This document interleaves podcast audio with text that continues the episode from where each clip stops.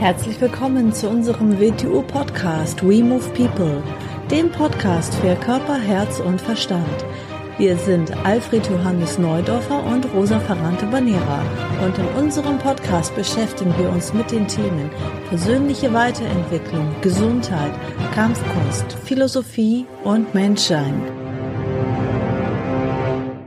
Herzlich willkommen zu einer neuen Episode vom We Move People Podcast. Hallo AJ. Hallo Rosa. So, heute sprechen wir über die Symbole des Wing Chun. Ja, über einige Symbole oder so ausgedrückt, der vielen, vielen Begriffen im Wing Chun ist ein symbolmäßiger Charakter innewohnend. Mhm. Wie, wie dein Wort Wing Chun selber ja schon. Hm? Mhm. Genau, Wing Chun ist ja chinesisch, der Begriff. Kantonesisch, ja. Kantonesisch ist chinesisch, ja. Mhm. Und heißt und übersetzt schöner Frühling. Schöner Frühling, eigentlich so der Name einer Frau, der ersten Schülerin von Mick Nui, der Legende nach.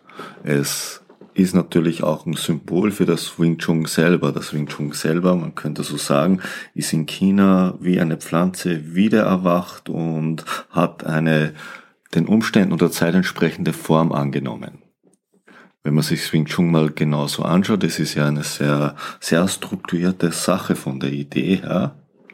Und diese Idee kann man überall hinsetzen. Und, und äh, sie ist nach China gekommen und hat dort eben, ist wieder wie im Frühling, wie eine Pflanze nach dem Winter aus dem Boden wieder erwächst und erblüht, ist sie wieder erwachsen und hat die uns heute bekannte chinesische Form angenommen. Mhm.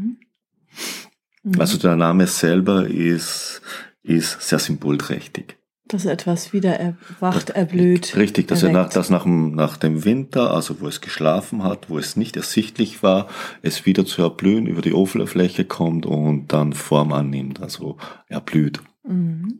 Ein ganz, ganz eigentlich ein ganz, ganz schönes Symbol, mhm. das diesem Namen innewohnt. Mhm. Und wenn man so, so anschaut, ist eigentlich mir der einzig bekannte Wing Chun Stil aus Asien, der in dieser Form diese Symbolträchtigkeit in sich trägt. Ja, mhm. und übertragen heißt das denn, dass dieses Wing Chun immer in unterschiedlichen Formen und Kulturen wieder aufgetaucht ist, also wieder im Winterschlaf war und dann wieder zur neuen Blüte erwacht ist. Richtig, genau. Schauen wir uns mal an, was ist denn Wing Chun, so wie wir es definieren eigentlich. Wing Chun ist ja, ist ja nicht etwas Fremdes, was man dem Menschen aufpfropft und er sich dann damit äh, in eine Form konditioniert, sondern es ist eigentlich ein Werkzeug, mit dem man die innewohnende Natürlichkeit in der Bewegung und in allen anderen Bereichen wieder befreit und aus sich herausarbeitet. Mhm. Und natürlich, alleine wenn man diese Idee betrachtet, ist es natürlich eine Idee, die dahinter steht. Und diese Idee wurde natürlich nicht in Asien erfunden, sondern mhm. die wohnt im Mensch sein Inne. Mhm. Und da es aber ein sehr, sehr ausgefeilte Grundidee ist, kann man schon mal annehmen, dass sie vorexistiert hat. Und Wing Chun ist ja auch sehr spät in China erst aufgedacht. Mhm. Und von der Legende her, dass plötzlich Legende ist, ist eine andere Geschichte. Legende ist ein anderes Symbol, über das wir heute nicht reden. Mhm. Dem wohnt eine Wahrheit inne, aber keine geschichtliche. Mhm. Dass Mignui plötzlich äh, die ja die Kampfmeisterin des anderen Stils war, des weißen Kranich-Stils, plötzlich eines Tages so aus dem Nix heraus das Wing Chun erfindet, ist ja etwas an den Haaren herbeigezogen. Weil sie ja, den Kranich, weil sie den Kranich und die Schlange beobachtet hat. Ja. Ich meine, so wissen wir, dass Dinge nicht entstehen und schon gar nicht Ideen wie das Wing Chun. Mhm. Was ja genial ist mhm. und total auf den Menschen zugeschnitten ist. Mhm. Das heißt nicht, dass es vom ersten Moment an schon die Form hatte, wie es heute hatte, aber die Idee, die dahinter steht, machte das möglich. Das ist wie, wie mathematische Formel. Und dann mhm. war es immer wieder im Winterschlaf und ist genau. woanders wieder aufgetaucht, zum Teil unter einem anderen Namen. Ja, zum Teil einem anderen Namen, natürlich mit neuen Elementen drin, die der Zeit entsprechen und vielleicht sogar Verbesserungen noch dazu gebracht haben, wie mhm. in China der Langstock. Mhm. Und das wohnt diesem Namen inne. Mhm. Dann gibt es ja die erste Form oder wie wir in der WTU sagen, das erste Movement heißt ja die Sinum Tau. Mhm. Die kleine Idee, die, die kleine Idee des Weges, die kleine Idee der menschlichen Bewegung, die kleine Idee des Kampfes, wenn man können es auf verschiedene Arten übertragen. Und auch hier ist natürlich schon wieder das Symbol drinnen. Wenn der Beginn ist die kleine Idee.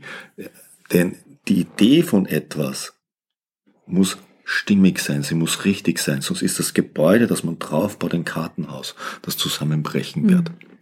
Und selbst die erste Bewegung der kleinen Idee, der gekreuzte Tanz auch vor dem Körper, ist schon wieder eine kleine Idee in der kleinen Idee. Es ist nicht umsonst die erste Bewegung des Wing Chun, weil da ganz, ganz viele Sachen natürlich drinnen sind. Erstens kreuzende Bewegungen, was heißt das?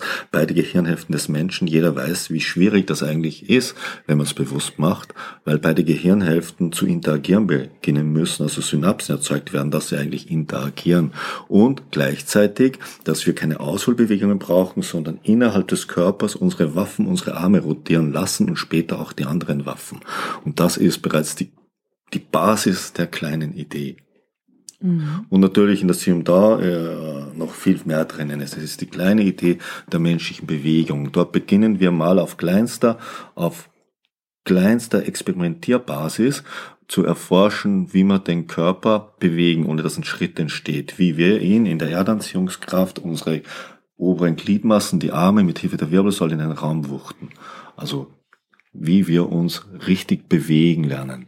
Mhm. Wie wir die Gravitation für uns nützen, wie wir unsere Ansteuerung verändern. Alles, alles andere baut darauf auf, denn was wir in der kleinen Idee nicht als Grundlage schaffen und verstehen, dann beginnen wir das nachfolgende Werkzeug, die Jump Cue. Eine Übung für das vierte Gelenk, also die Wirbelsäule, die Schlange im Körper,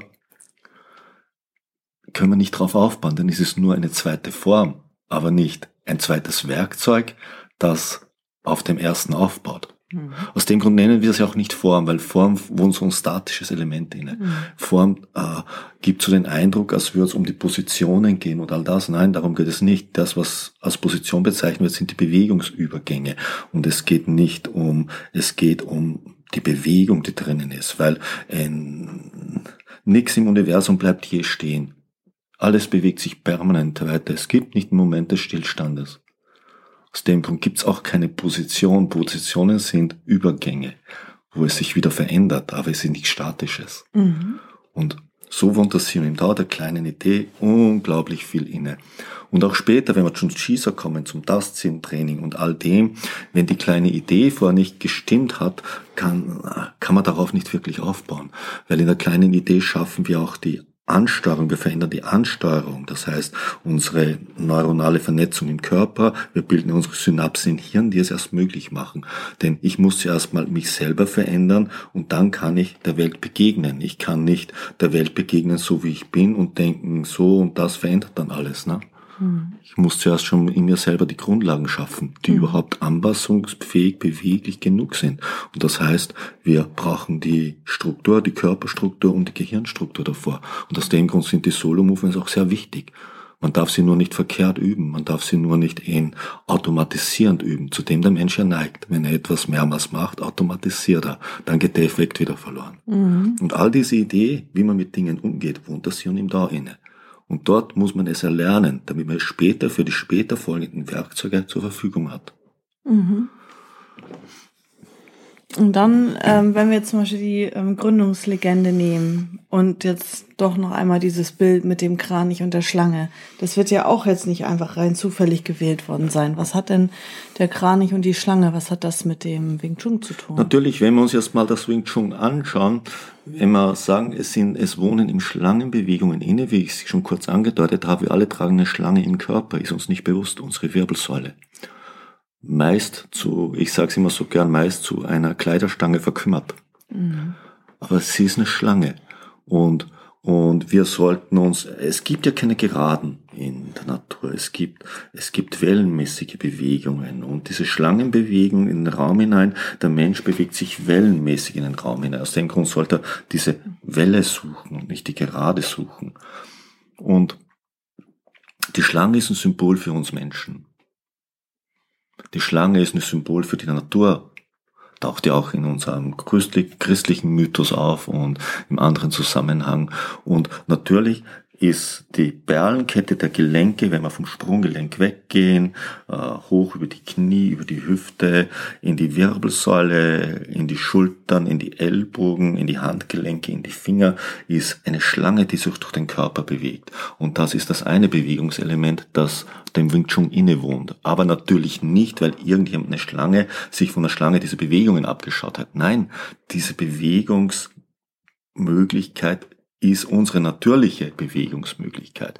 Dann haben wir eine zweite, nämlich das Öffnen des Körpers. Und wenn wir mal den Brustkorb so richtig aufmachen, dann merken wir, wie sich unsere Gliedmaßen, unsere Arme auszubreiten beginnen. Mhm. Das sind die Vogelbewegungen, das ist der Kranich. Mhm. Es wohnt natürlich dem auch noch eine andere Symbolik inne. Im alten China war der Kranich ein Symbol für die auf der Erde wandelnden Götter und die Schlange ein Symbol für den Menschen. So. Also Wing Chun ist etwas, wo das erdliche und das göttliche Element zusammenkommt und in Wechselwirkung tritt. Das ist eine andere Geschichte dahinter. Auch hier ist das Wing Chun sehr, sehr, sehr symbolträchtig. Mhm. Ja, und in unserem Logo kommen natürlich äh, ja drei besondere, also eigentlich vier Symbole zusammen in ja. unserem WTU-Logo. Natürlich haben wir die Schlange oder auch, man könnte auch einen Adler nehmen, nehmen wir die, die Flügel in unserem Logo. Wir haben, wir haben natürlich die Schlangen, in diesem Fall die Doppelschlangen, um noch stärker das Menschenelement mit seiner Doppelhelix herauszubringen. Und dann ein sehr, sehr altes Symbol überall ein Symbol für die stärkste Waffe des Menschen, nämlich sein Denken, sein mentales Denken. Das ist altes Symbol dafür ist das Schwert und auch das moderne Symbol dafür mhm. ist das Schwert. Die Gedanken sind, haben, sind messerscharf wie ein Schwert, wenn sie präzise geführt werden. Mhm. Und alles wird natürlich zusammengebracht in, in diesem in diesem Kreis, dass das ein Symbol für, für die Vernetzung dieser drei Elemente. Und da sind wir schon wieder beim großen Symbol. Der Mensch, der Mensch äh, in Asien sagt man, bewegt sich aus seiner Körpermitte, aus der Hara, aus dem Hara, aus dem Zwerchfell heraus. Da ist die Wahrheit drinnen. Äh, wenn man sich so bewegt, beginnt man sich von der Erdgravitation ziehen zu lassen. Man wird leichter, man wird entspannter, man kriegt ganz andere Körperstruktur. Mhm. Deshalb sagt man, das ist das Bewegungszentrum mhm. aus der Körpermitte heraus. Dann haben wir natürlich unser Gefühlszentrum. Symbol dafür weltweit ist das Herz. Mhm. Für Gemeinschaft, für Kunst, für alles, was unsere Gefühle nährt und bewegt. Mhm. Natürlich auch das dritte Element die Menschen. Und dann das Denken, das mentale Denken. Und bei alle drei Elemente sind wieder in unserem Logo drinnen und als vereinendes Element der Kreis, wo dann WTU drinnen steht, das ist ein Symbol für die Vernetzung dieser drei Elemente. Das ergibt dann die Ganzheit des Menschen, dass alle drei Elemente zusammenzuarbeiten beginnen. Und da sind wir wieder am Anfang der Geschichte, bei und ihm da. Was heißt das? Sie arbeiten zusammen. Wir schaffen eine Körperstruktur, wo diese drei Elemente natürlich interagieren und das alles schafft natürlich eine Gehirnstruktur, die das ermöglicht. Mhm. Und so ist unser Wing, WTO Wing Chun Symbol natürlich auch ein großes Symbol für uns und für unser Wing Chun. Mhm. Es arbeitet noch einmal all das, was dem Wing Chun an sich innewohnen würde, nochmal in einem Symbol heraus. Es ist nicht nur willkürlich mhm. so ausgedacht, dass wir halt ein Logo haben. Ja. Schönste Logo der ganzen Welt. Ja, zum schönsten Namen, nämlich Wing Chun. Mhm. Mhm.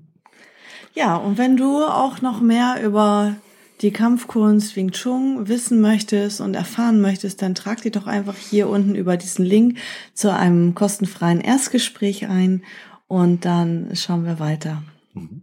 Dann tschüss. Danke fürs Zuhören. Bis zum tschüss. nächsten Mal.